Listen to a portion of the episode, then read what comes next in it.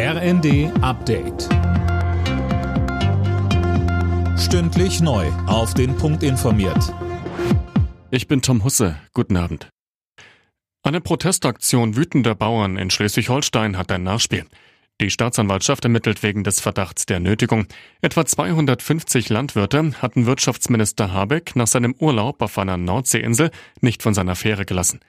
Schleswig-Holsteins Ministerpräsident Daniel Günther sagt dazu, das ist völlig inakzeptabel, sich so zu verhalten, so seinem Protest Ausdruck zu verleihen. Das hat in Schleswig-Holstein nichts zu suchen, ein solches Verhalten einem Wirtschaftsminister aufzulauern, wenn er aus seinem Urlaub von der Hallig zurückkommt, ist völlig untypisch für unser Land, völlig inakzeptabel und muss mit aller Konsequenz dort auch behandelt werden. Das hat die Polizei in dem Fall ja auch getan. Im Hochwassergebiet in Sachsen-Anhalt sind jetzt auch Soldaten der Bundeswehr im Einsatz. Sie helfen im Landkreis Mansfeld-Südharz dabei, Sandsäcke zu befüllen und zu verteilen. Die etwa 200 Soldaten kommen von Standorten aus Thüringen und Schleswig-Holstein.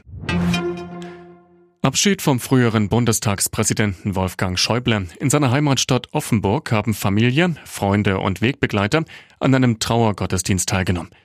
Der CDU-Politiker war Weihnachten im Alter von 81 Jahren im Kreise seiner Familie gestorben. CDU-Chef Friedrich Merz sagt, Was für eine Lebensleistung. Was für ein politisches Leben. Wolfgang Schäuble reiht sich ein, allein mit seiner ganzen Person, mit seiner Persönlichkeit in die erste Reihe der nicht allzu großen Zahl der deutschen Nachkriegspolitiker, die im wahrsten Sinne des Wortes unsere Geschichte geschrieben haben. Dämpfer für Andreas Wellinger bei der Vier-Schanzentournee. Er kam bei der Quali für das Springen in Bischofshofen nur auf Rang 9. Der Gesamtführende Ryoyo Kobayashi aus Japan holte sich den Qualisieg.